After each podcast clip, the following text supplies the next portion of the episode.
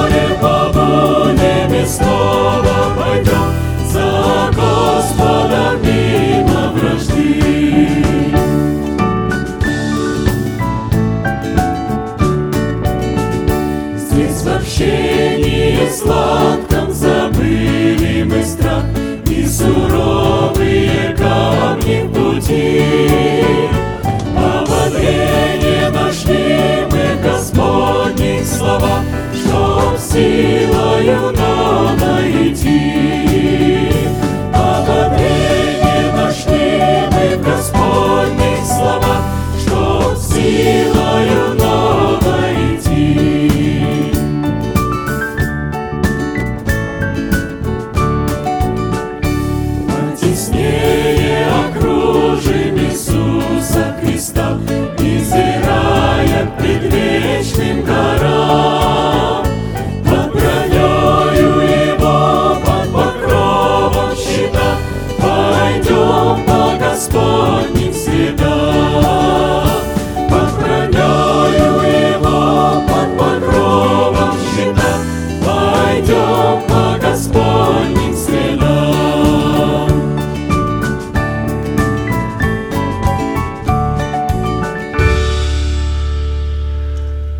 Наши головы в молитве. Дорогой Небесный Отец, во имя Иисуса Христа, мы благодарны имени Твоему Святому за вновь представленную привилегию быть на месте, которое очертила десница Твоя для поклонения Твоему святому имени. И ныне позволь наследию Твоему во имя крови завета подняться на вершины для нас недосягаемые и сокрушить всякое бремя и запинающий нас грех. Да будут прокляты в этом служении, как и прежде, все дела дьявола, болезни, нищета, преждевременная смерть, демоническая зависимость, всевозможные страхи, депрессии, разрушения, косность, невежество – все это да отступит от шатров святого народа Твоего. И ныне встань, Господи, на место покоя Твоего Ты и ковчег могущества Твоего, и да облекутся святые Твои спасением Твоим, и да возрадуются пред лицом Твоим. Дай нам больше от Духа Твоего, пропитай нас Духом Твоим святым, позволь нам найти светлое лицо Твое. Мы благодарим Тебя, что это служение представлено апостолом Аркадием в Твои божественные руки, и мы молим Тебя, продолжай вести его рукой сильную и превознесенную, великий Бог, Отец и Дух Святой. Аминь. Будьте благословенны, пожалуйста, садитесь.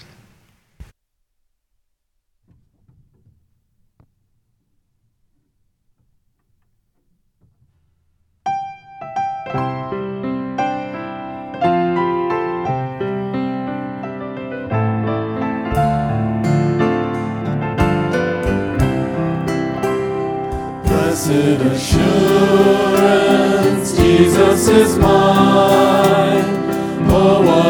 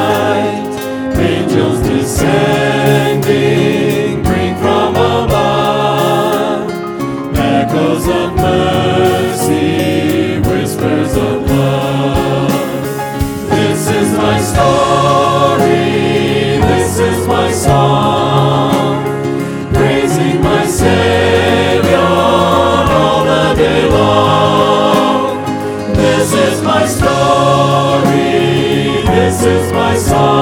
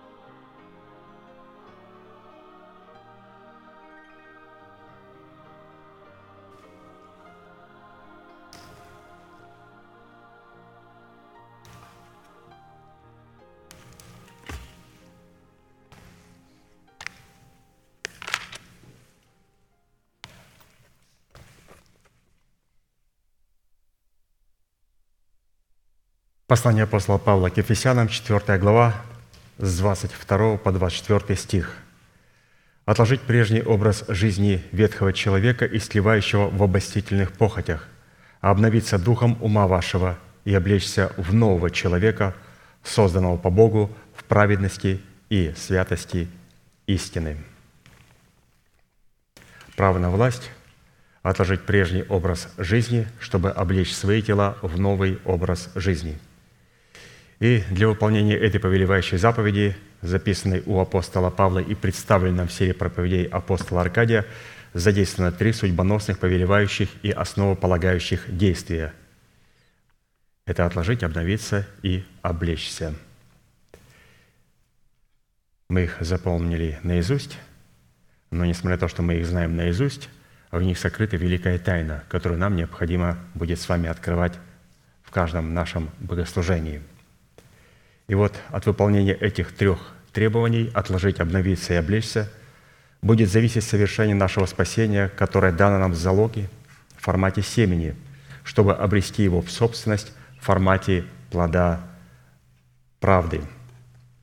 То есть все то, что Бог дает, Он дает нам в семени, и оно является залогом, то есть не является нашим – и чтобы оно стало нашим, мы должны принести его в формате плода, то есть как плод. Поэтому, вот, например, обетование «спасешься ты и весь твой дом». Это обетование работает только для человека, который сможет взять его и принять в семени, но взрастить и получить его может только в плоде правды. И поэтому, если человек не взрастил и не принес плод правды, то это обетование не является его собственностью, уже не говоря о других обетованиях. Но я взял такое обетование, где оно особо так нам покалывает сердце. Это наши дети. Как мы видим, оно тесно связано с плодом правды, спасения наших детей. Насколько это важно для нас. То есть люди, которые не хотят слушать эту истину, каким образом Господь из залога в формате семени дает нам в собственность, в формате нашего плода, это человек, который ненавидит себя, ненавидит свою семью, ненавидит своих детей. И вот в связи с этим мы остановились на сказании 17-го псалма Давида, в котором познание и исповедание полномочий, содержащихся в сердце Давида в восьми именах Бога, позволило Давиду возлюбить и призвать достопоклоняемого Господа, а Богу дало основание – задействовать полномочия этих возможностей в битве против врагов Давида. Псалом 17, с 1 по 4 стих. «Возлюблю Тебя, Господи, крепость моя, Господь, твердыня моя и прибежище мое, Избавитель мой, Бог мой, скала моя, на Него я уповаю, щит мой, рог спасения моего и убежище мое. Призову достопоклоняемого Господа, и от врагов моих спасусь». Давайте все вместе исповедуем нашу судьбу в Иисусе Христе.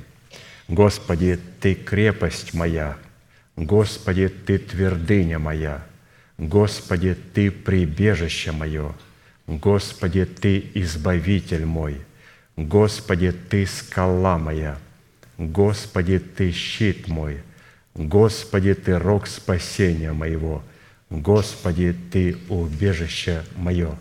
Благодарение Богу, который соделал нас достойными этих имен – в Иисусе Христе. Итак, продолжим рассматривать наш наследственный удел во Христе Иисусе в имени Бога «Скала». «Господи, Ты – скала моя». И мы должны были рассмотреть ряд таких вопросов. Во-первых, какими характеристиками и категориями определяется наш наследственный удел в имени Бога «Скала». Во-вторых, какое назначение в реализации нашего спасения призван выполнять наш наследственный удел в имени Бога «Скала». Третье. Какую цену необходимо заплатить, чтобы дать Богу основание быть нашей скалой? И четвертое. По каким результатам следует определять, что Бог действительно является нашей скалой в реализации нашего призвания, которое состоит в усыновлении нашей смертной души и нашего тленного тела. И мы с вами сегодня рассмотрим вопрос третий. Итак, вопрос третий – какую цену необходимо заплатить, чтобы дать Богу основание быть нашей скалой.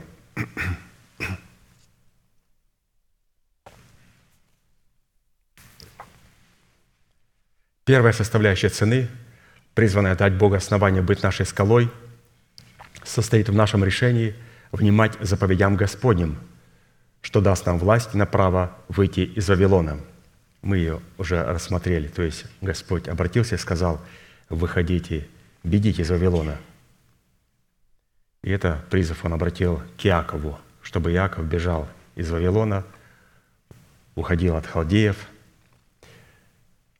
Вот вторая составляющая цены, дающая Богу основание быть нашей скалой, это наша плата за способность жить при огне пожирающей святости. Исайя 33, 14, 16. Устрашились грешники на Сионе, трепет овладел нечестивыми. То есть опять стоит остановиться, что Господь не просто предлагает нам убегать из Вавилона, уходить от халдеев. Для чего? Для того, чтобы прийти на Сион. Но когда человек приходит на Сион, и он является грешником и нечестивым, нечестивым грешником. Нечестивый грешник – это не просто человек, который является рабом греха. Нечестивый грешник – это человек, который не признает порядка, который присутствует на Сионе. Потому что когда Господь поставил порядок, в этом порядке Господь всего себя сокрыл, свое отношение в Троице, а, свое отношение к святости, свое отношение к своему слову. То есть он все сокрыл в своем божественном порядке. Ведь теократия – это не просто признать вышестоящего. Там намного больше. Оно включает в себя признать вышестоящего человека, которого Бог поставил надо мною. Это понятно. Но там совершенно много других красот, которые открывают Яхве со всех его граней. И когда человек не признает Божий порядок, то он попирает все божественные грани и все то святое, чем Бог дорожит, начиная от Его Слова, от Его святости, от Духа Святого, который служит нам, от крови завета и так далее. Итак, устрашись грешника на Сионе, трепет овладел нечестивыми. И идет вопрос, кто из нас может жить при огне пожирающем? То есть есть поедающий огонь, а есть пожирающий огонь. Когда Господь говорит, что Он обращается к грешникам и честивым, Он говорит, я хочу их проглотить, пожрать. Когда Он говорит о нашей душе, Он говорит, я хочу, вот я огонь поедающий. Когда Он говорит косуру, Он говорит поедающий. Но когда только заходит вопрос о нечестивых и беззаконных, Он говорит, я пожирающий. Господи, ну что за слово пожирать? Ну, поедать, кушать. Он говорит, я не поедаю, я жру, я пожираю своим огнем. И это о чем говорит? Просто о чем Господь говорит.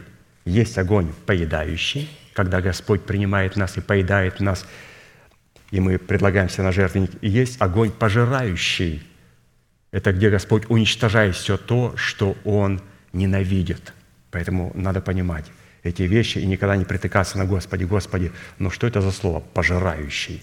Вот поедающий как-то оно более звучит для нас, для нашего необрезанного уха приятнее – а Господь говорит, кто может жить при огне пожирающем? Кто из нас может жить при вечном пламени? И говорится, вот, кто это может сделать. Тот, кто ходит в правде и говорит истину, кто презирает корость от притеснения, удерживает руки свои от взяток, затыкает уши свои, чтобы не слышать о кровопролитии, и закрывает глаза свои, чтобы не видеть зла. И теперь какие благословения ожидает этого человека – тот будет обитать на высотах, убежище его неприступные скалы, хлеб будет дан ему, вода у него не иссякнет».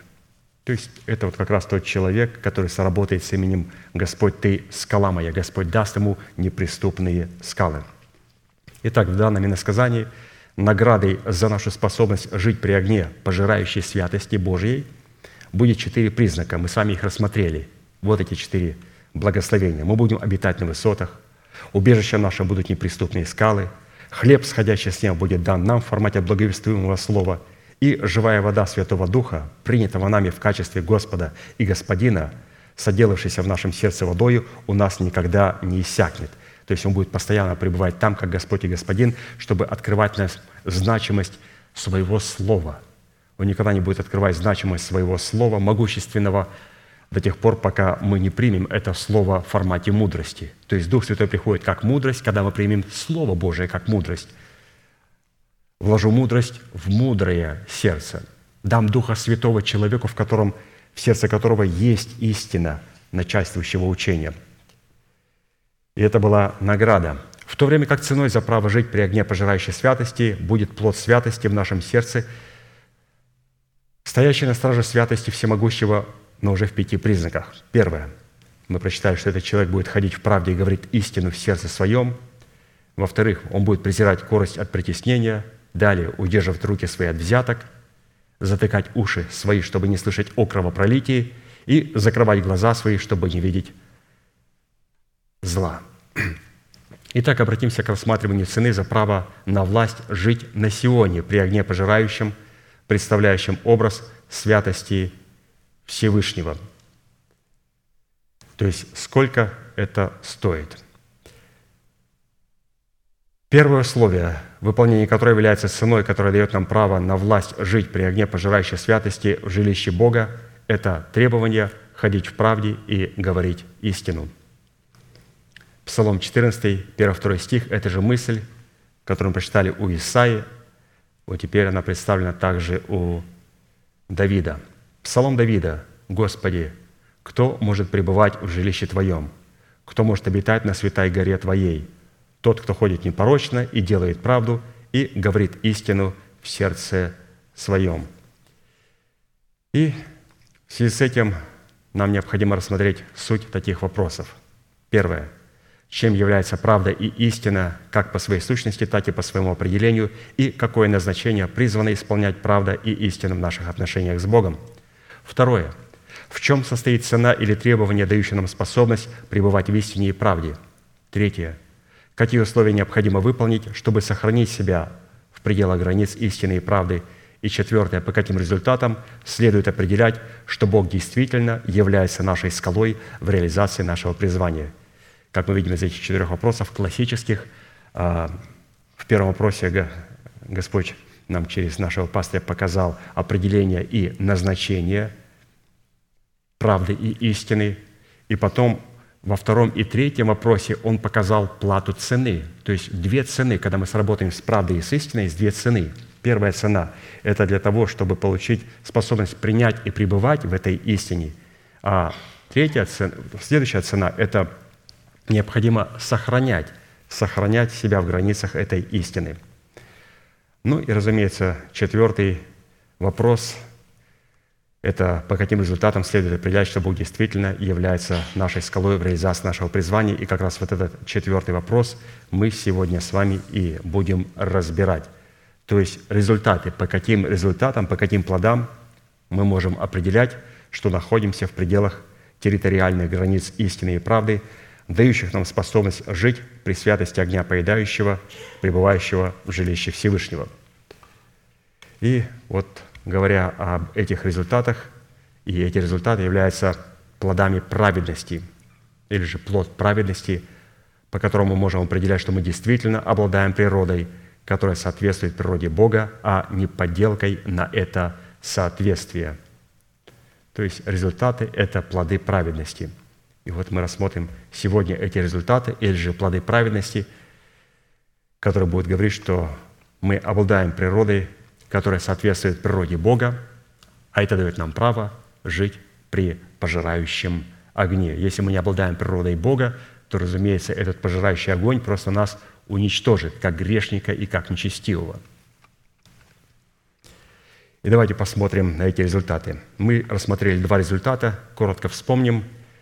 Первым или же одним из результатов, что мы находимся в пределах границ истины и правды, дающих нам способность жить при святости огня поедающего, пребывающего в жилище Всевышнего, будет способность противостоять всякому орудию, сделанному против нас, и всякому языку, которое будет состязаться с нами на суде, и которое мы с вами победим и осудим.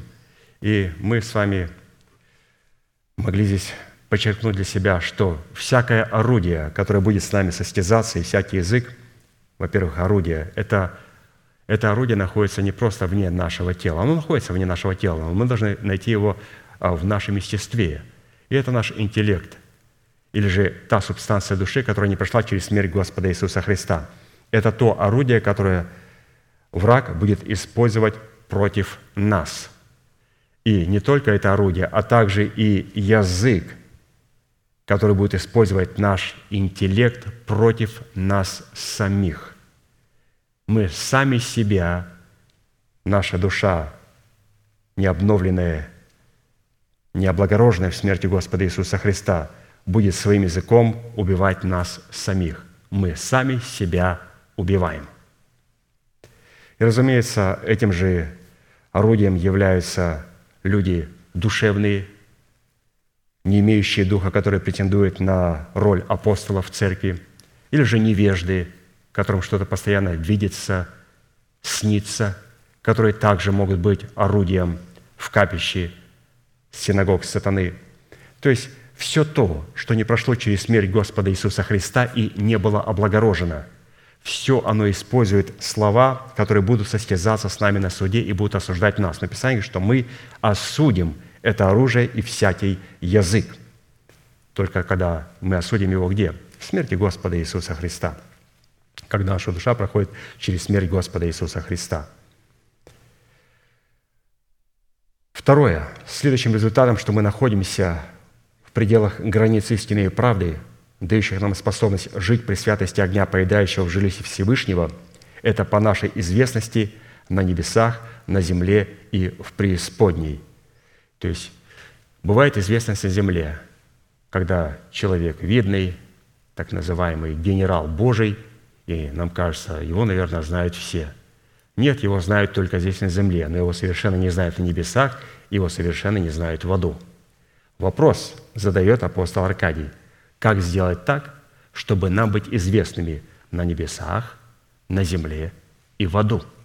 Есть люди, о которых знают в аду, и о которых знают на земле, но о них не знают на небесах. Но те люди, о которых знают на небесах, они их знают на земле, они говорят на земле, их очень хорошо знают в преисподней. Вот какая знаменитость нам нужна. И это далеко не пиар. Пиар – это я хочу быть знаменитым на земле. И ради этого люди сегодня а, вот, теряют свое звание в Иисусе Христе и пренебрегают званием пастыря и становятся такими блогерами и так далее, докторами богословия, потому что это как-то ну, престижнее в этом мире.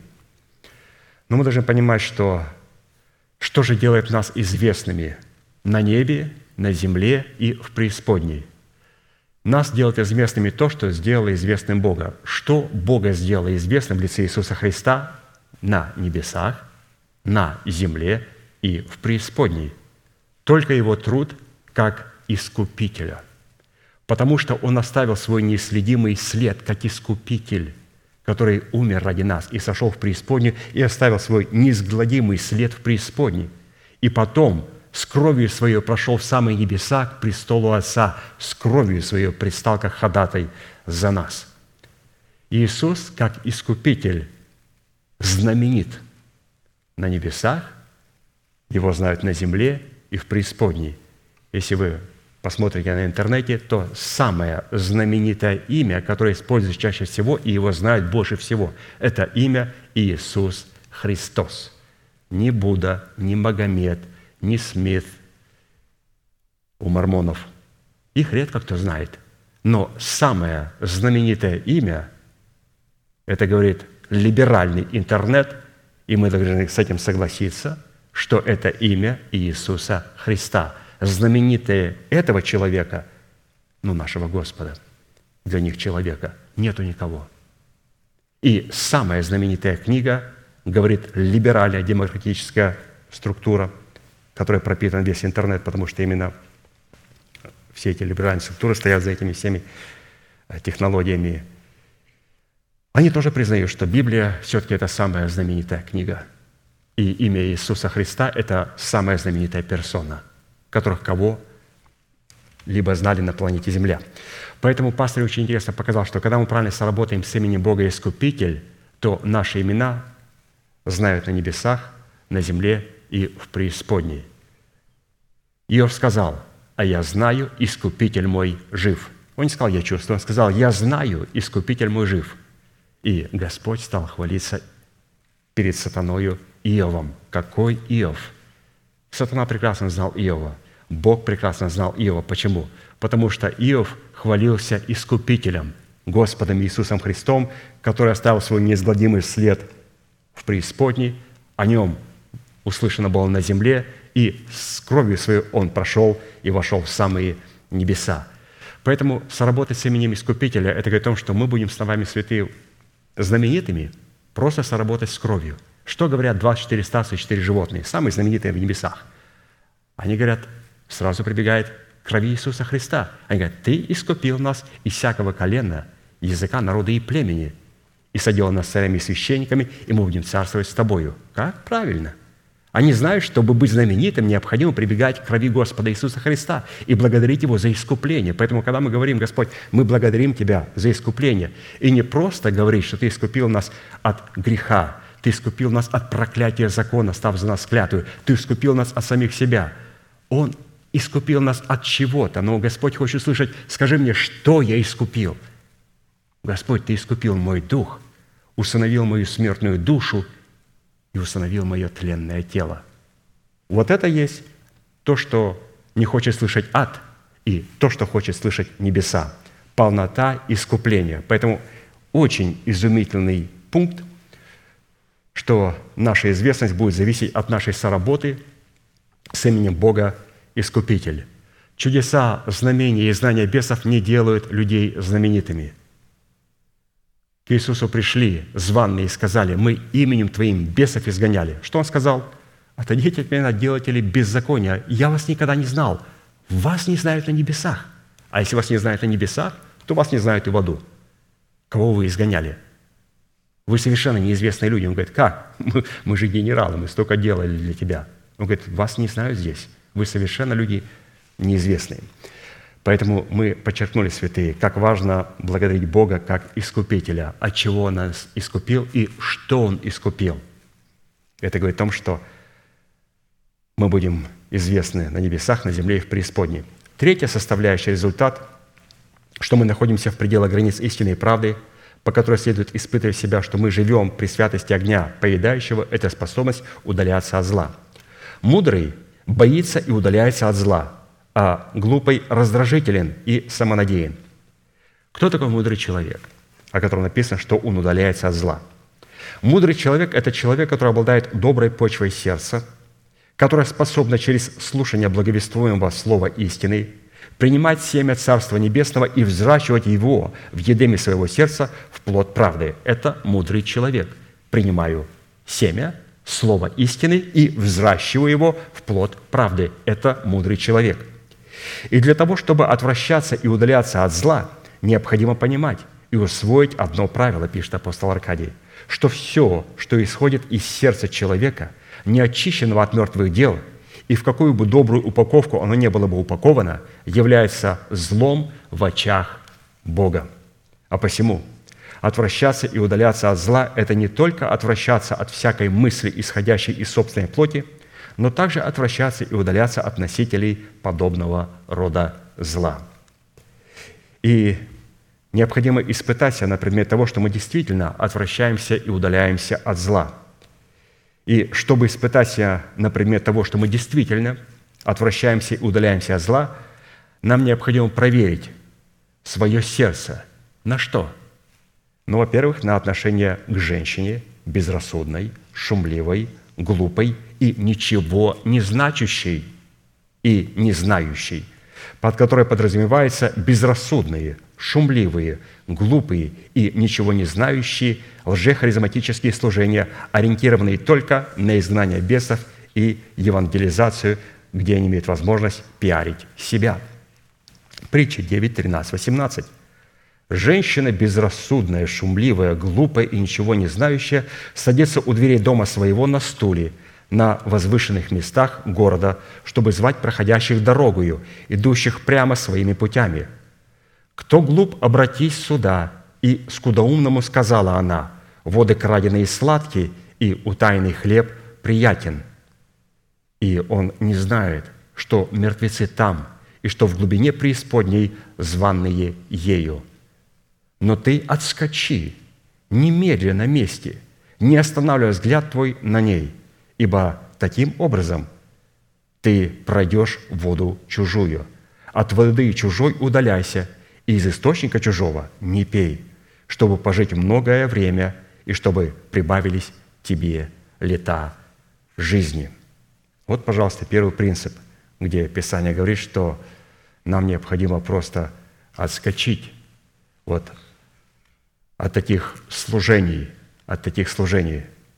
Что они говорят? Они говорят, у нас воды краденые, и у нас утайный хлеб приятен – то есть они воруют у помазанников Божьих откровения и выдают от своего имени. Стоятся, садятся на возвышенных местах, на стульях, начинают тыкать к наследию Божьему. «Послушай меня, ты!» И начинают говорить откровения помазанников Божьих, перекроенные по-живому, как им выгодно. У нас был один человек, который полностью брал проповедь пастыря и перекраивал его, убирал все то, что говорилось к нему, как к служителю, каким он должен быть – и как он должен показывать пример. Все это он отрезал, выкидывал. А как к нему надо было относиться, он их а, наставлял и учил. И пастор Аркадий поставил этому предел. Он его предупреждал раз, два, три. Человек не понимает. И потом ему необходимо было просто поставить точку на таком отношении. Хорошо. Далее, чтобы испытать себя на предмет того, что мы действительно отвращаемся и удаляемся от зла, необходимо проверить себя на отношения с политическими мятежниками, восстающими против правительства своей страны. Писание говорит, что нам сделать, чтобы удаляться от всякого зла. Отвращайся и удаляйся от зла. Писание говорит, человек мудрый. Мудрый боится и удаляется от зла. Господи, как? Удаляйся от демократических структур – Удаляйся от жел харизматических структур. Удаляйся там, где краденые говорят, что это Дух Святой. Воры, удаляйся, убегай, отскакивай от этих церквей. Не останавливайся взгляд, отскакивай. Второе. Необходимо проверить себя на отношения вот с политическими мятежниками. Это как раз для нас, для славян, для русских и украинцев. Притча 24, 21, 22. «Бойся, сын мой, Господа и царя». Господа и царя с мятежниками на Красной площади и на Майдане не сообщайся. Простите, я добавляю здесь. Нас, наверное, немцы и испанцы не поймут, но славяне должны услышать. Не сообщайся, потому что внезапно придет погибель от них, и будет, и буду от них обоих, и беду от них обоих, кто предузнает то есть не сообщаться с мятежниками. Далее, чтобы испытать себя на предмет того, что мы действительно отвращаемся и удаляемся от зла, необходимо проверить себя на отношения с человеком гневливым и вспыльчивым. Притча 22, 24, 25. «Не дружись с гневливым и не сообщайся с человеком вспыльчивым, чтобы не научиться путям его и не навлечь петли на душу твою». То есть Почему не дружить? Почему не сообщаться с гневливым и вспыльчивым? Чтобы таковым не стать. Далее, чтобы испытать себя на предмет того, что мы действительно удаляемся от зла, необходимо проверить себя на отношения с людьми, имеющими вид благочестия, силы же его отрекшиеся. 2 Тимофея 3, 1, 5. «Знай что в последние дни наступят времена тяжкие, ибо люди будут самолюбивы, сребролюбивы, гордые, надменные, злоречивы, родителям непокорные, неблагодарные, нечестивые, недружелюбные, непримирительные, клеветники, невоздержанные, жестоки, не любящие добра, предатели, наглые, напыщенные, более сластолюбивы, нежели боголюбивы, имеющие вид благочестия, силы же его отрекшиеся. Таковых удаляйся. Мы говорим о мудрости. Мудрый боится и удаляется от зла. Вот необходимо удаляться от людей, которые имеют вид благочестия, силы же его отрекшиеся. И это в первую очередь. И вы знаете, вот, вот эти все характеристики я ищу сразу в себе – не смотрите, интересно, а кто на собрании является таким человеком? Я знаю, кто. Он находится здесь, в лице ветхого человека. Я знаю этого лицемера, который находится в лице ветхого человека во мне. Поэтому я никогда предам, а не, не смотрю и не думаю, интересно, вот эта сестра или брат знает, что это пастор к нему говорит. Когда пастор говорит, я обычно обращаю это слово к себе. Я лакаю Слово Божие, как пес. Вы помните, пастор нам говорил, как лакает пес? Пес, у него язычок – заворачивается на себя. То есть он захватывает его, не просто выплевывает, а у них, если обратите, язычок захватывает он и заталкивает к себе, обращает его к себе. И он сказал Гедеону, кто будет становиться классически на колено, не бери их, а кто будет лакать как пес, вот тех бери. Кто будет обращать Слово Божие к себе, вот тех бери, и вот через эти 300 человек я держу и дам вам победу. Поэтому, когда мы обращаем Слово Божие к себе, а не смотрим по рядам, интересно, это вот о нем или о ней, это обо мне. То Господь говорит, ну, хорошо, все, значит, ты в рядах молитвенников, и мы вот через подобных тебе а, будем совершать определенные победы. Поэтому очень важно, святые, понимать. Продолжаем дальше. Лакать, как псы. Чтобы испытать себя на предмет того, что мы действительно удаляемся от зла, необходимо проверить себя, относимся ли мы к тем людям, которые дают руку и поручаются за долги. Притча 22, 26, 27. «Не будь из тех, которые дают руки и поручаются за долги. Если тебе нечем заплатить, то для чего доводить себя, чтобы взяли постель твою из-под тебя?» То есть Господь не против поручительства – но если мы поручаемся за человека, у нас должна быть эта сумма на аккаунте, на нашем счету. Или же, когда человек меня просит занять сумму, я никогда не говорю ни да, ни нет. И один говорит мне, бизнесмен, я никогда сделал себе, никогда не буду занимать людям. Нет, надо занимать людям. но просто занимать так, что если этот человек мне не возвратит, то это не будет для меня ущербом. Но если лежит на аккаунте у меня 10 тысяч, еще говорит, займи 10 тысяч. Ты знаешь, я не могу тебе 10 тысяч занять. Но тысячу займу. Почему? Если ты мне не отдашь ее, похоже, что наверняка, судя по тебе, как ты улыбаешься и заискиваешь, ты не отдашь, то я могу потерпеть, ну, годик, два, ну, буду терпеть. И также не поручаться за других. Если он не отдаст, я отдам. У вас есть 100 тысяч на аккаунте, чтобы отдать? Или 10 тысяч? Нет. Если есть сумма, с которой мы хотим и можем распрощаться в рамках разумного, то можно поручиться. Но когда мы а, даем займы и потом начинаем человека добивать, ты когда будешь отдавать, негодяй, мне деньги? Ты что меня занял? 50 долларов не отдаешь. Ну что такое? Ну 50 долларов, ну это же не разговор. Не давать долги, чтобы себя не доводить до греха. И давать в долг или же поручаться можно только за ту сумму, потеряв которую нам не станет больно и обидно, и не будет щемить сердце, чтобы нам не навлечь на себя грех. Далее, чтобы испытать себя на предмет того, что мы действительно удаляемся от зла, необходимо проверить себя на отношения с теми, кто ходит переносчиком, открывает тайну и широко раскрывает рот. Притча 20, 19. «Кто ходит переносчиком, тот открывает тайну, и кто широко раскрывает рот, с тем не сообщайся».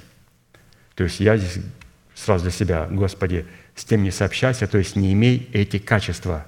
Не будь переносчиком, Даниил, не открывай тайну святых и не раскрывай свой рот, свой рот широко.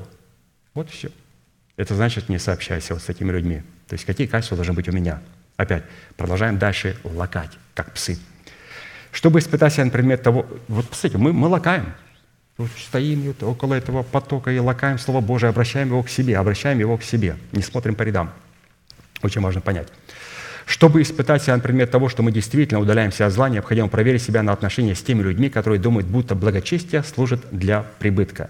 1 Тимофея 6, 3, 8.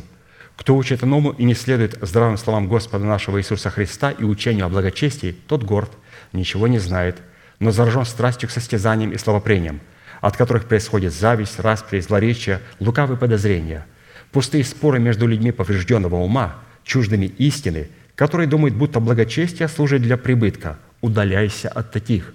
Великое приобретение – быть благочестивым и довольным. Господь, мы благодарим Тебя, что мы обладаем этим приобретением, быть благочестивыми и довольными, и удаляемся от людей, которые думают, что благочестие служит только для прибытка, и что мою духовность надо мерить потому что у меня есть в кармане.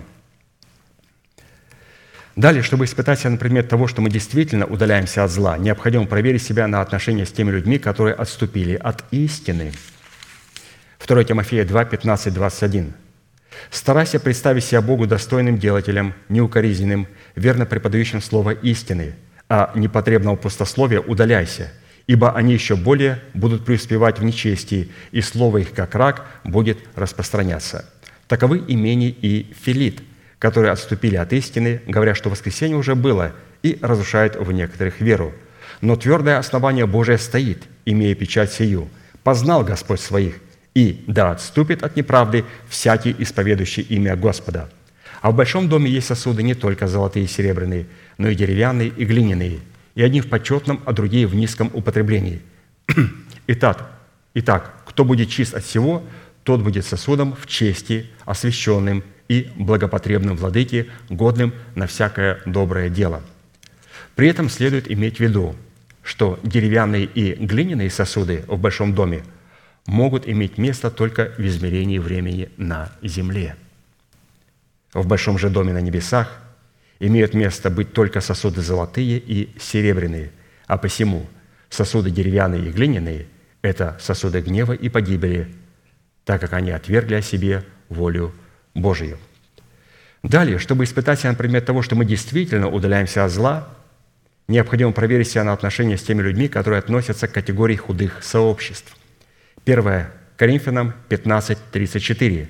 «Не обманывайтесь, худые сообщества развращают добрые нравы – отрезвитесь как должно и не грешите, ибо к стыду вашему скажу, некоторые из вас не знают Бога». То есть не сообщаться с худыми сообществами, потому что они развращают добрые нравы.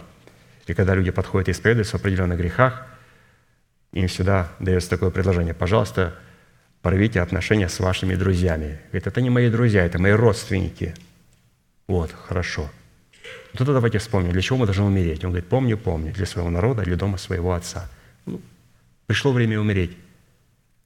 Когда человек грешит со своими родственниками, там ходят по определенным заведениям, грех легализируется, это должно все прийти этому предел. То есть, если мои родственники грешат, то какое у меня должен, должно быть с ними общение? То, что они мои родственники, еще ни о чем не говорит.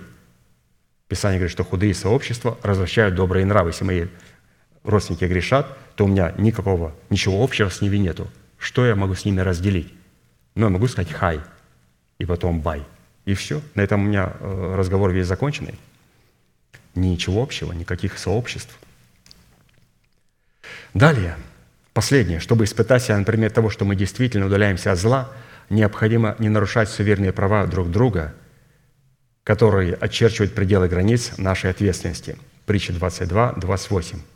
«Не передвигай межи давней, которые провели отцы твои». Вот, пожалуйста, то есть я не имею права нарушать суверенные права человека. Это была третья составляющая. Четвертая составляющая – результат, что мы находимся в пределах границ истины и правды, дающих нам способность жить при святости огня поедающего в жилище Всевышнего – это способность слушать и повиноваться наставлениям своего Отца. Притчи 13.1. «Мудрый сын слушает наставления отца, а буйный не слушает обличения». Речь не идет о наших отцах по плоти, от семени которых мы наследовали ветхую греховную натуру. А посему под отцом в нашем собрании следует разуметь человека, облеченного Святым Духом в полномочия отцовства Бога. Под мудрым же сыном следует разуметь человека, слушающего слова человека, облеченного Святым Духом в полномочия отцовства Бога. А под буйным сыном следует разуметь человека душевного, который не разумеет того, что исходит от Духа Божия через человека, посланного Богом, и почитает такое слово для себя безумием, то есть буйный сын. Теперь, что значит буйный? Чтобы нам не быть такими буйными. Писание говорит, мудрый сын слушает наставления отца, а буйный не слушает обличения. Почему? Что такое буйный? Буйный. Буйный сын. Буйный – это хвалящийся собою, гордящийся своим умом, кощунник, насмешник, хулитель, уповающий на свой ум и интеллект, не признающий над собой власти Отца, отвергающий обличение, ненавидящий обличение, блуждающий на своих собственных путях, уклоняющийся от путей правды в наставлениях Отца. Вот этот человек буйный. Проверившись самого себя на предмет того, что мы обладаем свойством мудрого сына и слушаем своего Отца, следует по нашему отношению к обличительным словам своего Отца – вот именно здесь и проявляется «я мудрый сын» или же «буйный сын». То есть наше отношение к обличительным словам своего отца. Очень важно понять, святые, когда пастор говорит, что приятно наш адрес, конечно же, приятно послушать. А когда идет корректировка в наш адрес, а иногда пастор может эту корректировку сделать очень нежно, очень приятно – но если время для нас лимитизировано, и мы постоянно нарушаем и нарушаем и нарушаем заповеди, тогда он может прибегнуть к более а, резким формам, чтобы достучаться до нашего сердца. Поэтому наше отношение к обличениям и говорят, мы мудрый сын или же мы буйный сын. Следует сразу отметить, что наставление на путь правды – это всегда обличение, а обличение – это не всегда наставление. То есть, когда отец наставляет своего сына – это всегда обличение. И обличение может разной быть формы. А вот когда Отец обличает, это не всегда наставление. Когда Бог обличает нечестивого, беззаконного, то такое обличение не является для них наставлением на путь правды. Притчи 15.10. «Злое наказание уклоняющемуся от пути и ненавидящий обличение погибнет». Практически, когда отец обличает буйного сына – это не для того, чтобы наставить его на путь правды. Это для того, чтобы обличить его к погибели. Поэтому, когда Дух Святой обличал через апостолов в церкви буйных сыновей, они падали мертвыми. Других обличал, они приходили к покаянию. Других обличал, они падали мертвыми. Поэтому мы должны понимать, что Господь, когда обличает, Он обличает своего сына, мудрого сына, то Он наставляет его на путь правды. А когда Он обличает нечестивого, то Он обличает его к погибели. И в основном те люди, которые были в нашем служении, потом бросили а, вызов порядку Божьему, это люди, которых пастор однажды откорректировал, просто в понимании Слова Божия. Показать, что это логос, это не рема. И был один человек, говорил, да это рема, это же написано, это рема, это же, это же люди говорили, это рема. Он говорит, пастырь наш, почему же тогда так много деноминаций? Почему же так? когда мы сидим в одном собрании, находимся в одной деноминации, у каждого есть свое мнение. Если это понятная рема, он говорит, почему? Это логос, и этот логос, это Слово Божие должно объясняться человеком, посланным Богом, апостолом. И этому помощнику нашего пастыря не понравилось. Он меня поправил. Он сказал, что это логос. И вылетел из собрания. Обличение. Если человек мудрый сын, это обличение, как наставление отца, оно поставит на, на путь правды. А если это буйный сын, то это обличение послужит к погибели. Поэтому святые для себя извлек следующее. Мудрый я сын или буйный я определяю по отношению, когда пастырь обличает меня. Пятая составляющая результат или же плод, что мы находимся в пределах границ истины и правды, дающих нам способность жить при святости огня, поедающего в жилище Бога – это способность сдерживать свой гнев. Притча 29, 11. «Глупый весь гнев свой изливает, а мудрый сдерживает его». Несмотря на то, что в данной притче как мудрый человек, так и человек глупый обладают в себе свойством гнева, разница между ними состоит в том, что мудрый человек сдерживает свой гнев, а глупый весь гнев свой изливает. Что такое гнев? который изливает человек глупый и который сдерживает человек мудрый. Гнев – это обида, возмущение, негодование, раздражение и приступ ярости, которые могут выражаться вместе горячей и вместе холодной, в словах осуждения и даже в нанесении ущерба здоровью и имуществу человека – Мудрый человек посредством взращенного им плода кротости будет сдерживать свой гнев путем того, что будет обуздывать свой язык, в то время как глупый человек весь гнев свой будет изливать на свою жертву. Екклесиаста 7, 9. «Не будь духом твоим поспешен на гнев, потому что гнев гнездится в сердце глупых». Гнев гнездится в сердце глупых. Отсюда следует, что несмотря на то, что гнев может посещать человека и мудрого, но он никогда не может гнездиться в его сердце. Гнев может посещать человека мудрого, но он никогда не может гнездиться в его сердце. Вот пример. Псалом 4, 5, 6. «Гневаясь, не согрешайте». Это кому он сказал? Глупому? Нет – это он говорил к мудрому, потому что гнев – это то качество, которое есть и у Бога. Он проявляет свой гнев на беззаконных и нечестивых. Он с гневом смотрит на нашу нищету, на наши болезни, на наши недуги, на смерть, которая какую-то власть имеет еще в некоторых сферах. Он смотрит с гневом на это все. И гнев – это качество Бога, как Он смотрит на то, что противно Ему.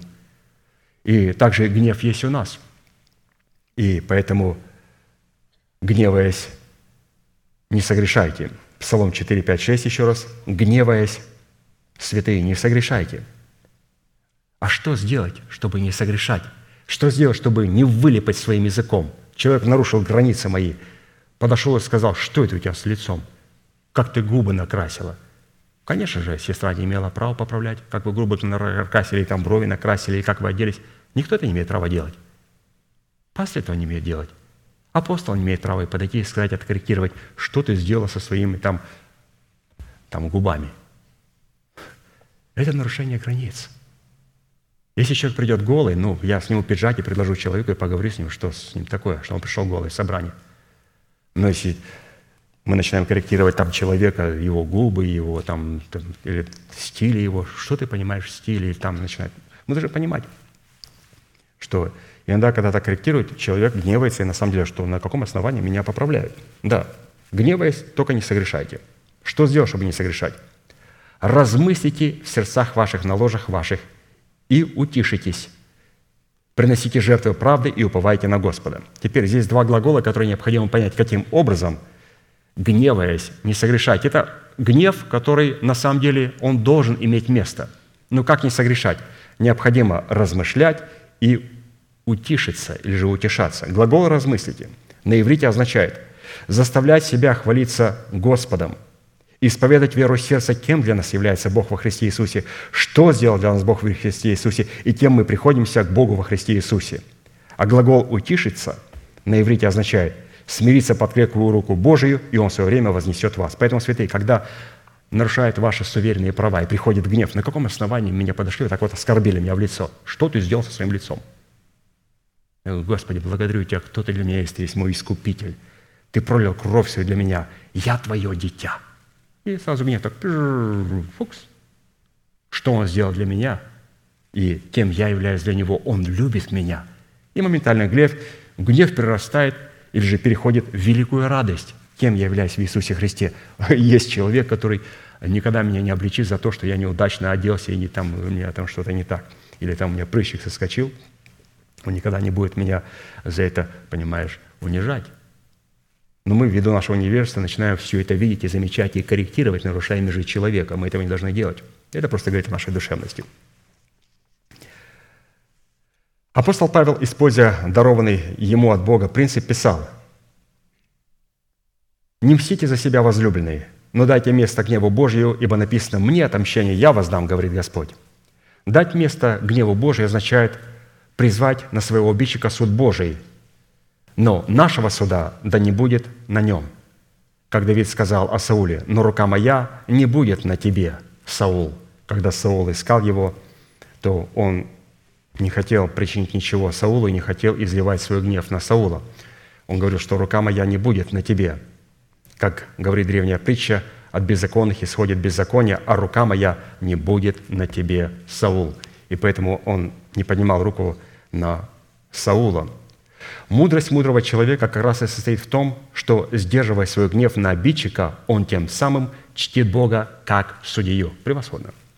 Мудрость мудрого человека как раз и состоит в том, что, сдерживая свой гнев на обидчика, он тем самым чтит Бога как судью, так как дает место гневу Божью, призывая Бога, чтобы Он рассудил между им и его обидчиком, как это в данном случае сделал Давид – если мы способны сдерживать свой гнев и давать место гневу Божию, призывая суд Божий на своего обидчика, то это означает, что мы находимся в пределах границ истины и правды. Учитывая, что гнев быстро перерастает в обиду и затем и в ненависть, которая требует мести и возмездия, апостол Павел не только в другом послании писал следующие слова – Гневаясь, не согрешайте. Солнце да не зайдет в гневе вашем, и не давайте места дьяволу. Ефесянам 4, 26, 27.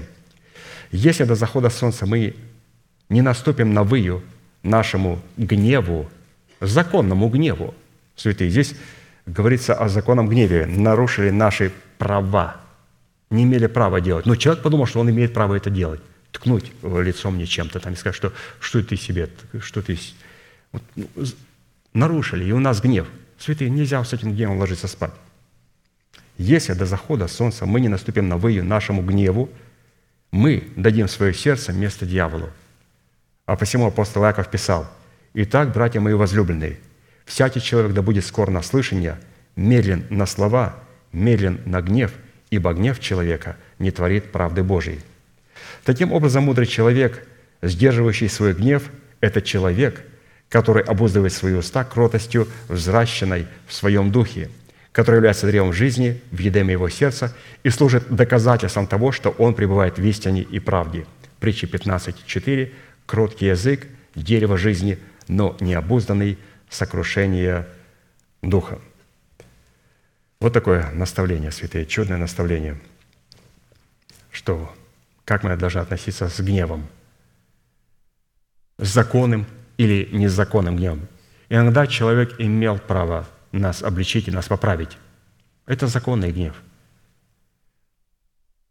Или же наоборот, а, законный гнев, то есть когда нарушают наши межи, у нас законный гнев. А иногда бывает человек, который стоит над нами и несет за нас ответственность, и он поправляет, и у нас возникает незаконный гнев. Нас должны были подправить. Но я начал гневаться. Поэтому Писание говорит, что нам необходимо моментально э, избавиться от этой обиды, наступить на выю нашему гневу. Законный гнев или незаконный гнев. Все это надо просто запомнить. Красивые слова. Если до захода солнца мы не наступим на выю нашему гневу, законному или незаконному. Потому что законный гнев или незаконный гнев, мы говорим Богу, Господь, я судья, я буду мстить за себя. Господь говорит, вообще-то судья – это я. Судья может мстить. Поэтому, пожалуйста, позволь мне делать мою роль. Поэтому, святые, до захода солнца мы делаем решение избавиться от законного или незаконного гнева. Наступаем на выю. Я почему повторяю, потому что я хочу записать себе сюда. Самому. То есть я обращаю это слово к себе. И чтобы вы, конечно же, это со мной поняли. Шестая составляющая, результат, что мы находимся в пределах границ истины и правды, дающих нам способность жить при святости огня, поедающего в жилище Всевышнего, это находиться на пути, ведущего нас из смерти в жизнь. Притча 11.19. «Праведность ведет к жизни, а стремящийся к злу стремится к смерти своей». Праведность, ведущая нас из атмосферы смерти в атмосферу жизни, состоит в братолюбии, в братолюбии, которое констатируется Писанием добром в достоинстве наивысочайшей добродетели. Братолюбие – это добро наивысочайшей добродетели, которое переводит нас из атмосферы смерти в атмосферу жизни – 1 Иоанна 3, 14, 15. «Мы знаем, что перешли из смерти в жизнь, потому что любим братьев. Не любящие брата пребывают в смерти. Всякий ненавидящий брата своего есть человека-убийца. Вы знаете, что никакой человека-убийца не имеет жизни вечной и в нем пребывающей». Что такое братолюбие? Братолюбие – это такая дисциплина. Это не эмоция, это дисциплина. Это такая дисциплина, которая может обнаруживать себя исключительно в атмосфере страха Господня – Превосходно сказано. Братолюбие – это не эмоция, это не чувство, это дисциплина. Дисциплина – это урок, который необходимо пройти, усвоить и потом сдать на него тест. Дисциплина. Братолюбие – это такая дисциплина, которая обнаруживает себя исключительно в атмосфере страха Господня. Если в сердце человека не будет пребывать страх Господень, и сердце его не будет пребывать в страхе Господнем, устанавливающим нормы правовых отношений человека с Богом и друг с другом – у человека не будет никакой возможности и способности показывать в братолюбии избирательную любовь Бога. Притчи 14, 26, 27. «В страхе перед Господом надежда твердая, и сынам своим он прибежище. Страх Господень – источник жизни, удаляющий от сетей смерти». То есть, обратите внимание, не только братолюбие переводит на состояние смерти в состояние жизни, но страх Господень, он является источником жизни, удаляющим нас от смерти – если наши отношения в братолюбии отвечают нормам, которые устанавливает страх Господень, или же заповедь Господня, когда мы говорим «страх Господень», это заповедь Господня, то это означает, что мы находимся в пределах границ истины и правды, дающих нам способность жить при святости огня поедающего в жилище Всевышнего. То есть здесь я для себя подчеркнул, святые, что я должен перейти из состояния смерти в состояние жизни – и мы это делаем через братолюбие. Братолюбие – это не эмоция, это дисциплина. Но какая дисциплина? Дисциплина, которая имеет и проявляет себя в атмосфере страха Господня. То есть она обозначена в Священном Писании. И когда мы поступаем по заповедям, и апостол говорил, имейте мир со всеми, если возможно, с вашей стороны. Если возможно, с вашей стороны, то имейте мир со всеми – но возможно ли с нашей стороны иметь мир со всеми? Конечно же, мы не имеем мира с людьми беззаконными с нечестивыми. Мы не имеем мира с теми, мы не имеем мира с теми, кого, с кем не имеет мира Господь. Поэтому, а с теми людьми, с которыми мы можем иметь мир, Писание говорит, надо стараться, надо стараться иметь мир, стараться иметь мир со всеми людьми. То есть это дисциплина, старание.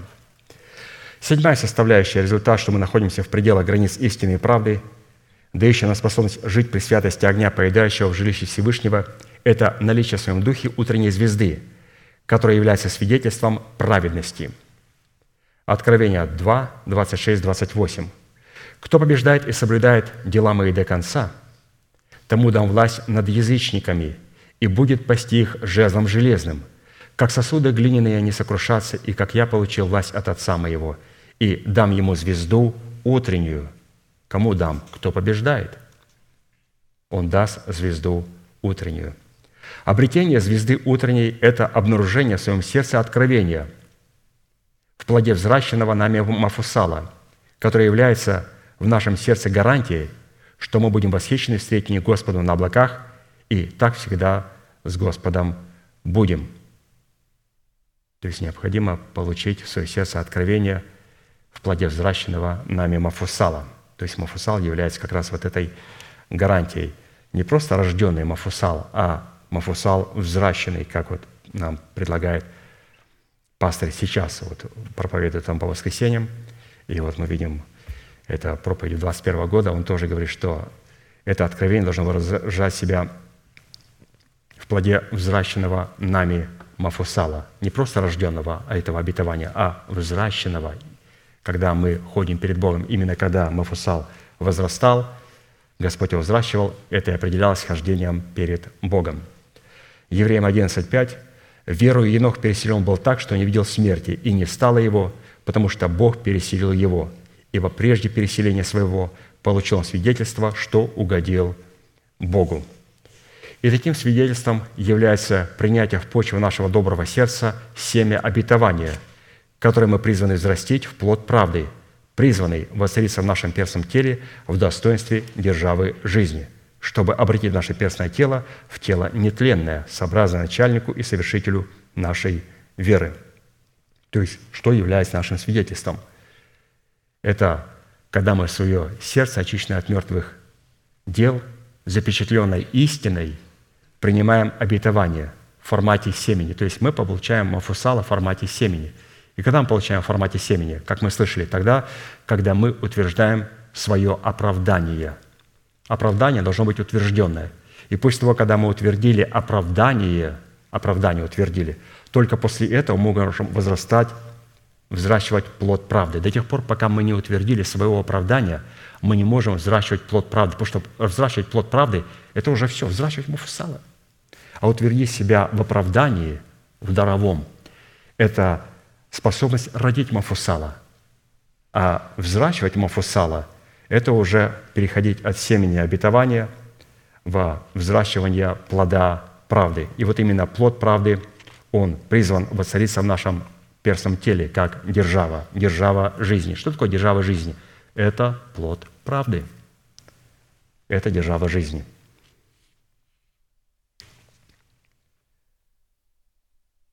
Осия, 2 глава, 14-15 стих.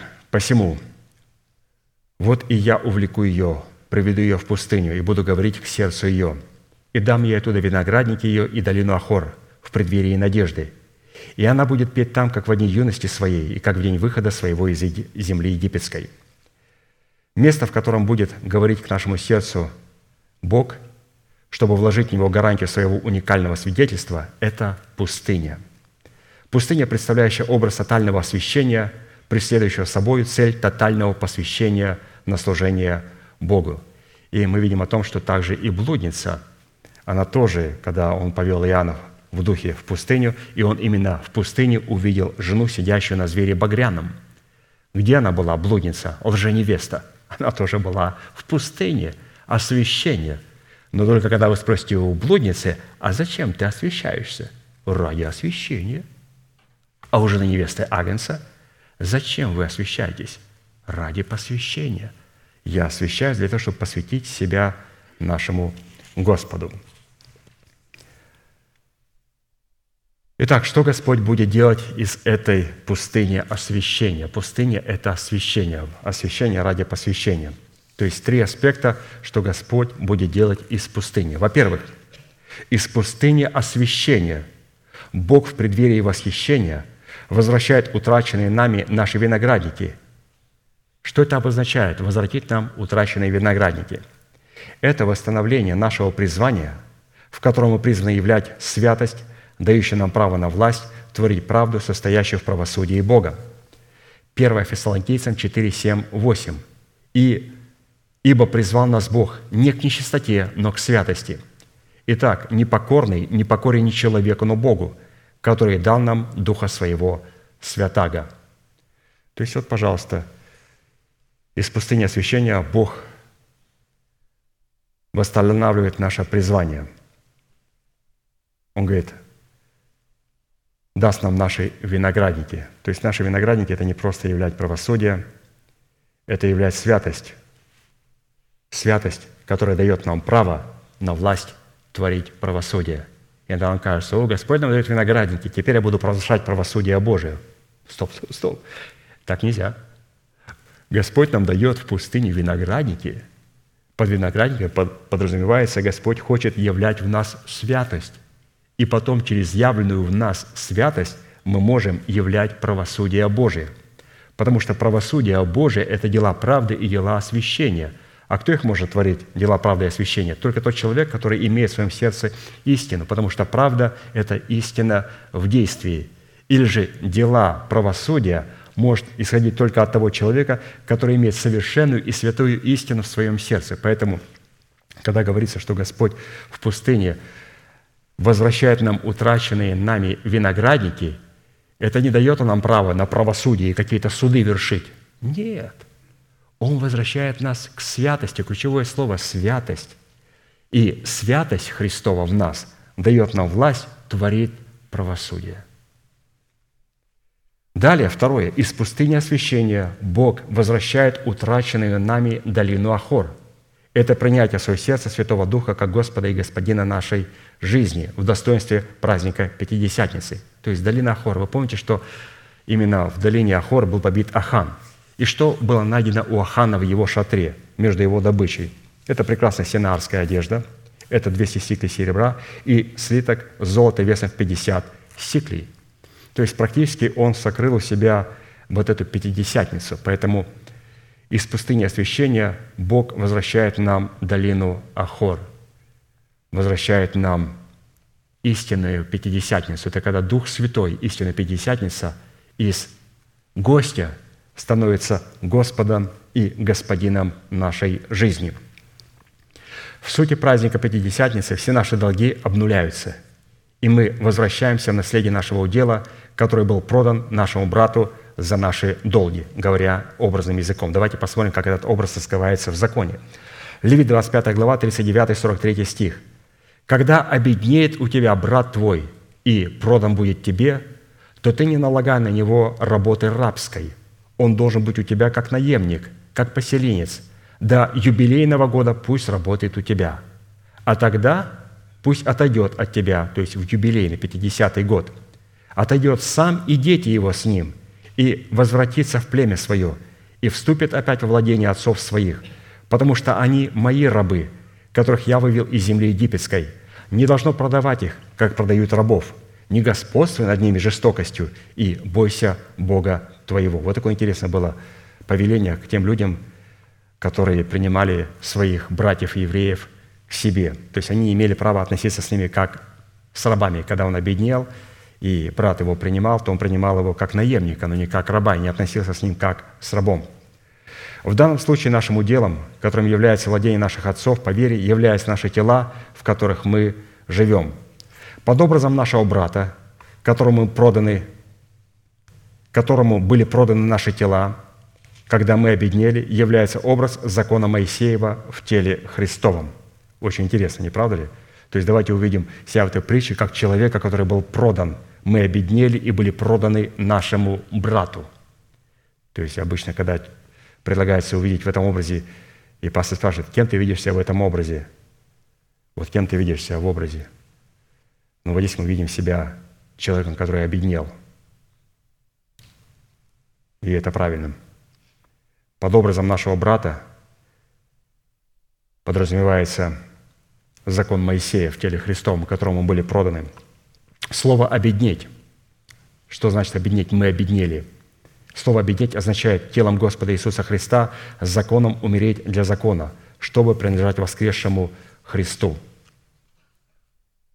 Вот, пожалуйста, когда мы обеднеем, вот я заметил здесь определенную красоту. Когда я прочитал это, думаю, так, Господи, как мне сделать так, чтобы мой брат или же закон Моисея не относился со мной как с рабом, чтобы он относился со мной как с братом. И здесь пастор объясняет, тебе необходимо обеднеть, тебе необходимо обеднеть.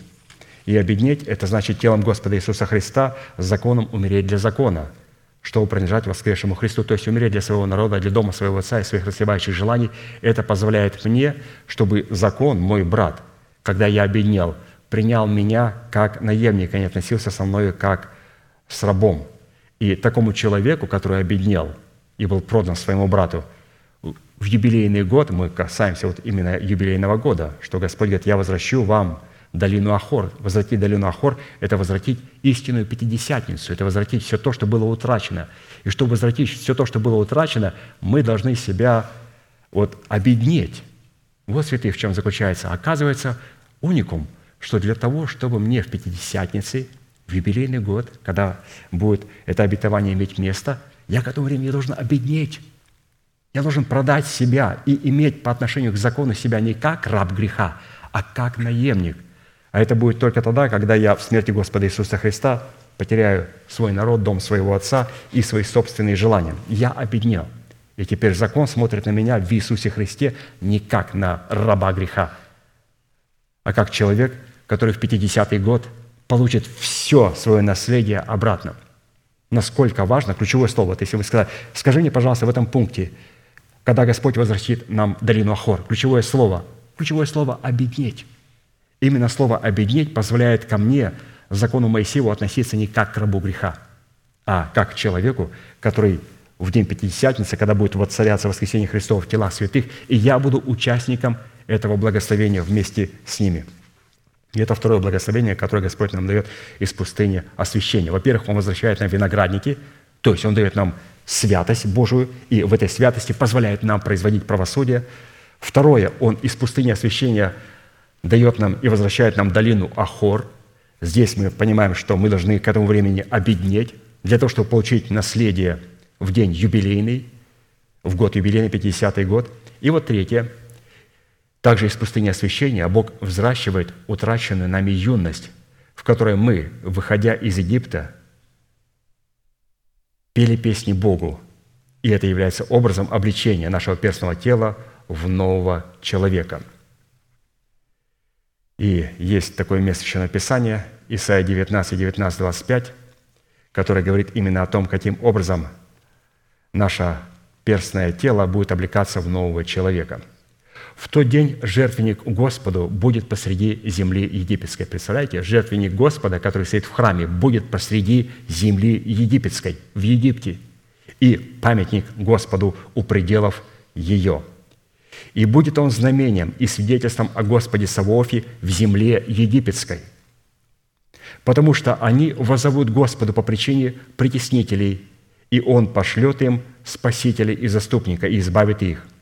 И Господь явит себя в Египте, и египтяне в тот день познают Господа и принесут жертвы и дары, и дадут обеты Господу, и исполнят свои обеты – и поразит Господь Египет, поразит и исцелит.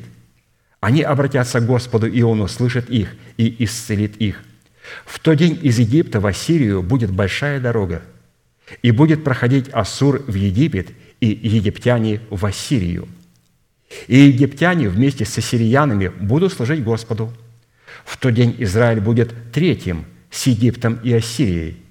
Благословение будет посреди земли, которую благословит Господь Савов, говоря, «Благословен народ мой египтяне, и дело рук моих ассирияне, и наследие мое Израиль». Уникально. В тот день Израиль будет третьим с Египтом и Ассирией. Что это за день? Евреи будут третьими. Что это за интересный день? Мы этого дня с вами ожидаем. Мы находимся в преддверии нашей надежды. Это уникальный день. Итак, что нам предлагает апостол в виде под образом Египта, Ассирия и Израиль? Под образом Египта в данном пророческом иносказании, посреди которого будет жертвенник Господень и памятник Господа у пределов его, представлен наше тело, в котором посредством усыновления и искуплением Христом воздвигнута держава жизни вечной. Вот, пожалуйста, Египет – это наше тело, усыновление Христова. Под образом Ассирии в данном пророческом сказании представлена наша душа, потерянная в смерти Господа Иисуса и восставшая из смерти Господа Иисуса в Его воскресение. Вы знаете, я стал с уважением смотреть на Ближний Восток. Я зауважал египтян и сириян. Те, которые проиграли в шестидневной войне евреям, это был и Сирия, и Египет, и Иордания, и саудиты. Они проиграли эту войну. Но посмотрите, оказывается, Бог их любит. Он любит Египет и любит Ассирию. Давайте их тоже будем любить в своем естестве. Только их надо найти. Дальше. Под образом большой дороги, по которой Ассур будет приходить в Египет и египтяне в Ассирию, чтобы вместе служить Господу, представлен образ сотрудничества наших уст с разумными возможностями нашей души. Ух ты какая, смотрите, большая дорога, вот она, вот отсюда, вот сюда, отсюда, сюда. Вот она, большая дорога. Ну, не совсем большая, но Господь говорит, это большая дорога.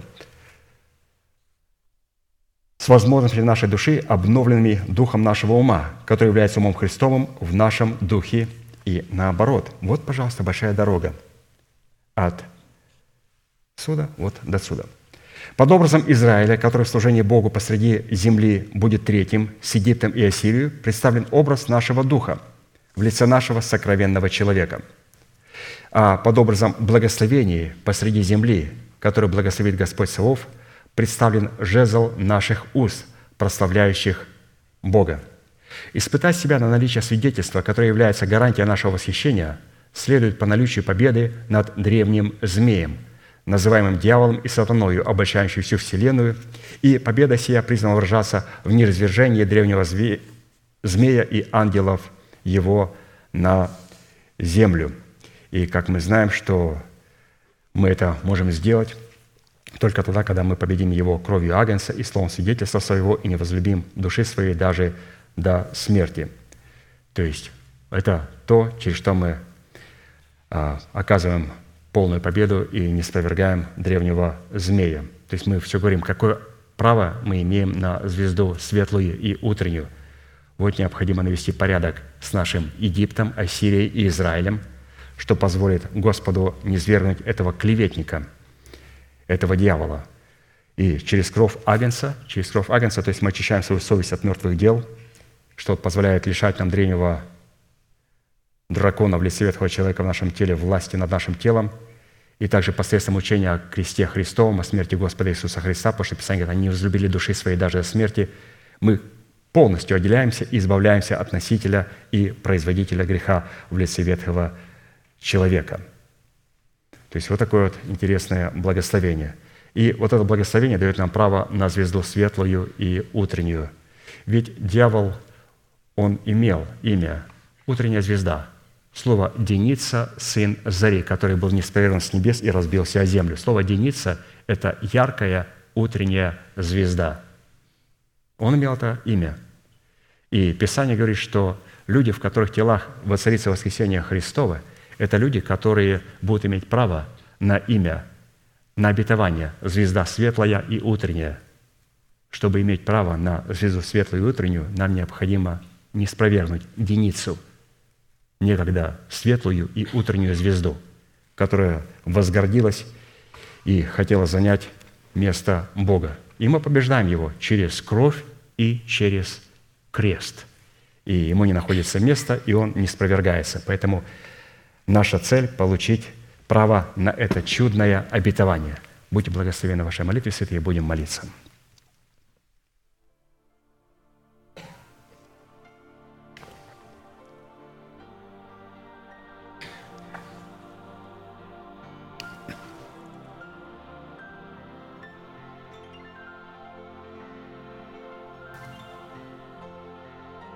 Дорогой Небесный Отец, во имя Иисуса Христа мы благодарим Тебя – за право находиться на месте, которое чертила десница Твоя для поклонения Твоему святому имени.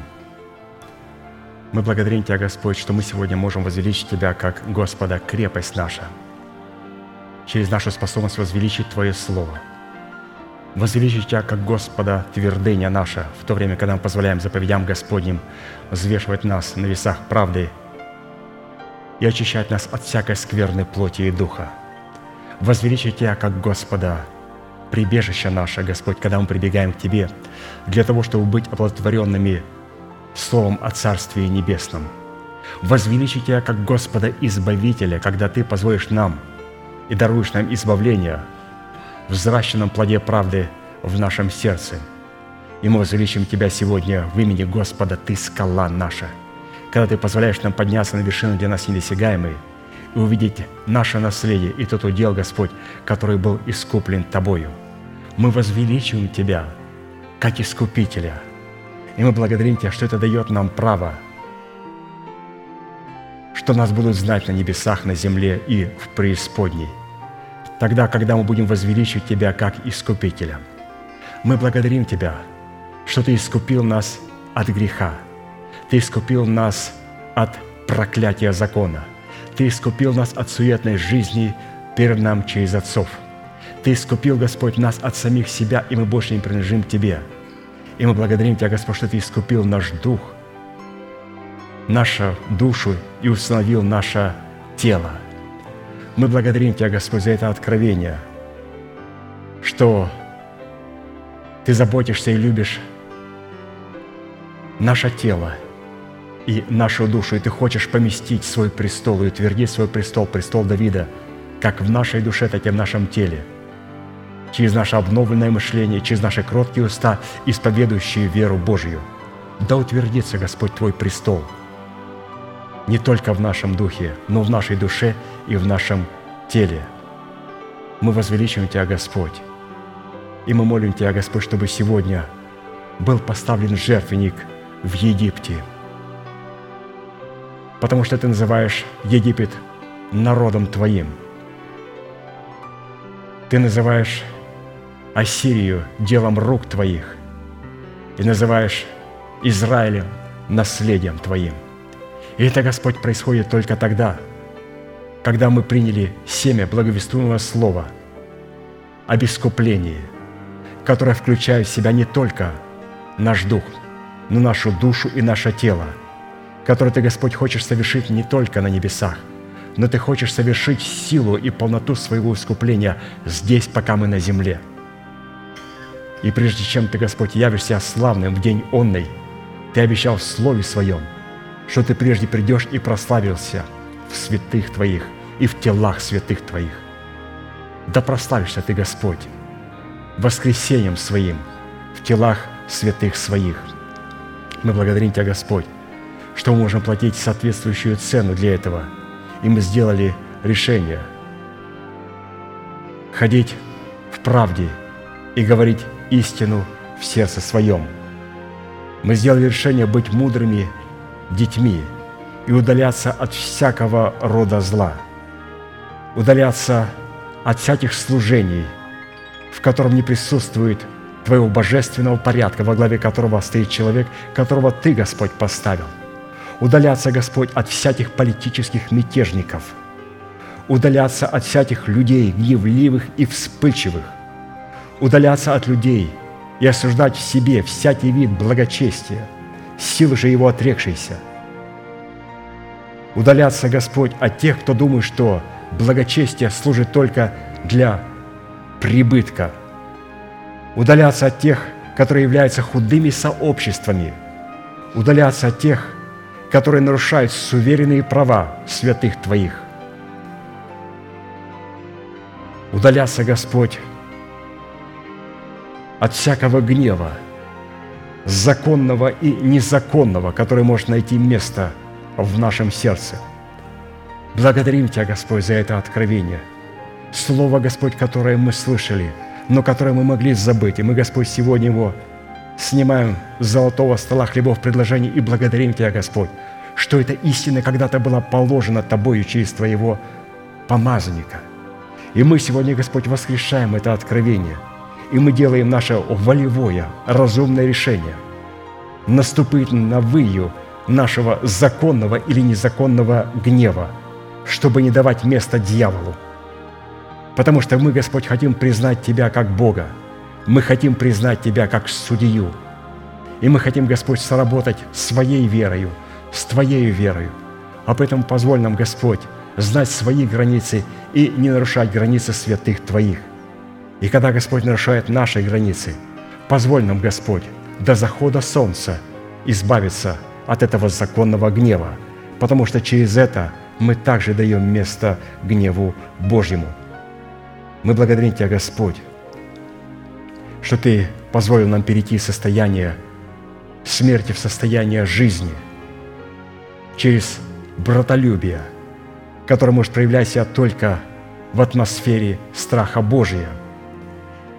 И кровь Иисуса Христа в этом братолюбии, когда мы ходим во свете, имея общение друг с другом, может очищать нас.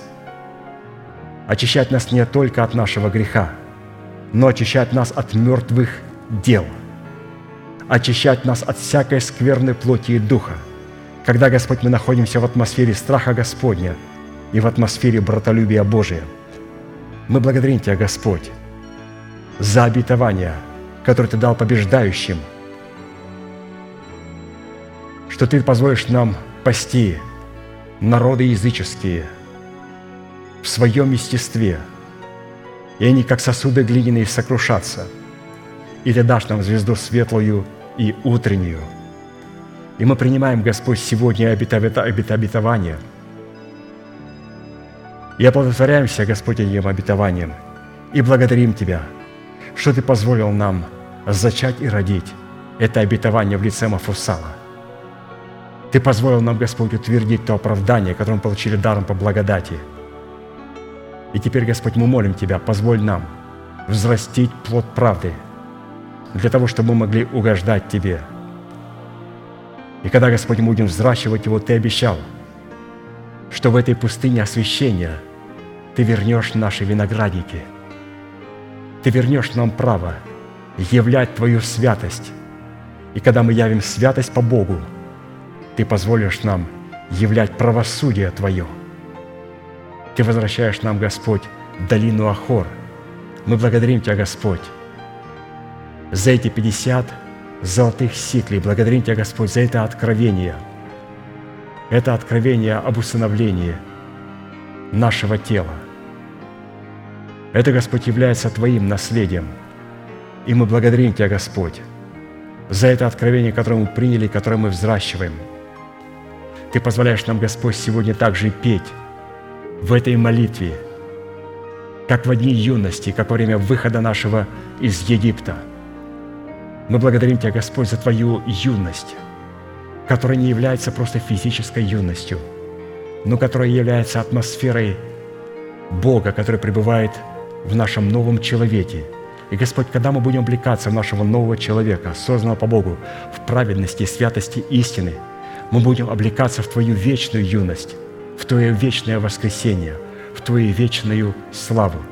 И мы благодарим Тебя, Господь, за Твою юность, за Твое вечное воскресение. Мы благодарим Тебя, Господь, что Ты искупил не только Израиль, но Ты искупил и возлюбил Ассирию внутри нас, и возлюбил Египет, и поставил свой жертвенник, который некогда находился в нашем сокровенном человеке в Израиле, поставил его в Египте. И Ты поставил его в Египте, Господь, когда мы стали провозглашать да воцарится воскресение Христова в наших тленных телах. Ты, Господь, поставил Твой жертвенник в Египте. И Ты, Господь, позволил нам ходить по этой большой дороге из Египта в Ассирию, из Ассирии в Египет, и благодарить и размышлять над этим чудным обетованием, которое Ты позволишь нам получить вместе с избранным Твоим остатком. Позволь нам, Господь, обрести милость Твою и получить это великое обетование и разделить эту превосходную судьбу, великую судьбу с избранным Твоим остатком. Мы благословляем, Господь, Твою церковь. Мы благословляем Твоих святых. Мы благодарим Тебя, Господь, за то откровение, которое мы имели в наше сердце – за человека Божия, который нам открыл эти драгоценные и прекрасные истины, которые стали достоянием нашего сердца, и которые сегодня стали достоянием не только нашего сердца, но и нашего размышления, нашего рассуждения и нашего исповедания.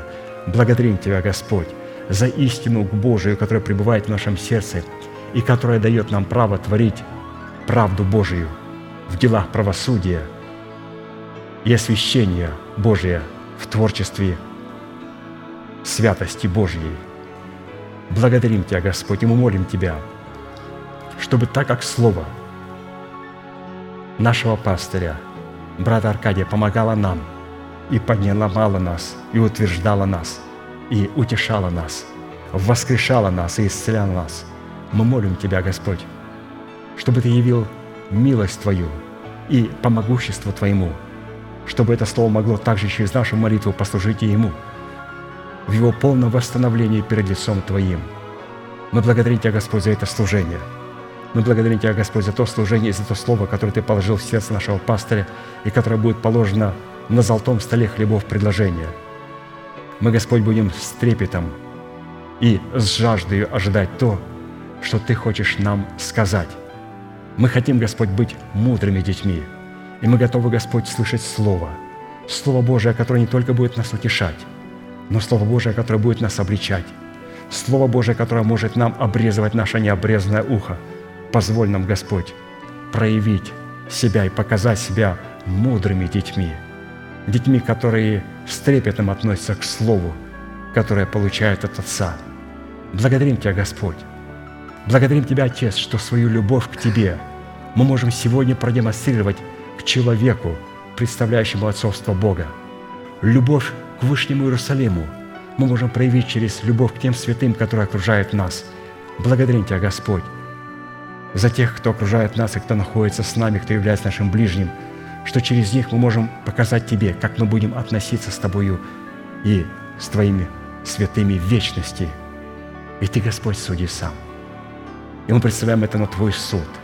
И мы молим Тебя, Господь, и призываем Твой огонь. Мы призываем Твой огонь пожирающий – во имя Господа Иисуса Христа в свое естество, чтобы оно испытало, и чтобы все то, что не соответствует Твоим божественным стандартам, чтобы во имя Господа Иисуса Христа все это было пожрано святостью Твоего святого огня. Иисус сказал, «Я так жажду, чтобы огонь возгорелся». И Господь, Он уже возгорелся. И мы призываем сегодня этот божественный огонь который приводит в смущение нашего ветхого человека, нашу душу, которая не была облагорожена смерти Господа Иисуса Христа, но который приводит в восторг наш дух, наше золото, нашу обновленную душу, наши кроткие уста. Все то, что Господь сегодня обладает оттенками Твоего золота. Благодарим Тебя, Господь, что Ты дал нам право жить при огне пожирающем. Да будет благословенно имя Твое – наш великий Бог, Отец и Дух Святой. Аминь. Отче наш, сущий на небесах, да святится имя Твое, да придет царствие Твое, да будет воля Твоя и на земле, как и на небе. Хлеб наш насущный подавай нам на каждый день, и прости нам долги наши, как и мы прощаем должникам нашим. И не веди нас в искушение, но избавь нас от лукавого, ибо Твое есть царство и сила и слава во веки. Аминь.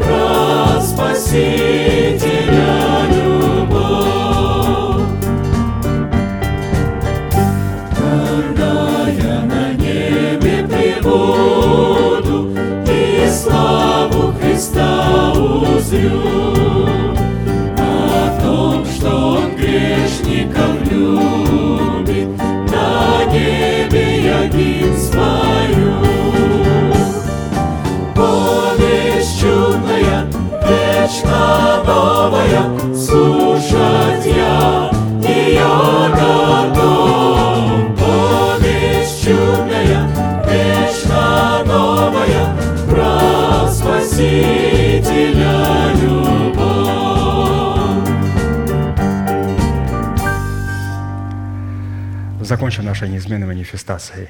Могущему же соблюсти нас от падения и поставить пред славою Своею непорочными в радости, единому, премудрому Богу, Спасителю нашему, через Иисуса Христа, Господа нашего, слава и величие, сила и власть, прежде всех веков, ныне и во все веки. Аминь.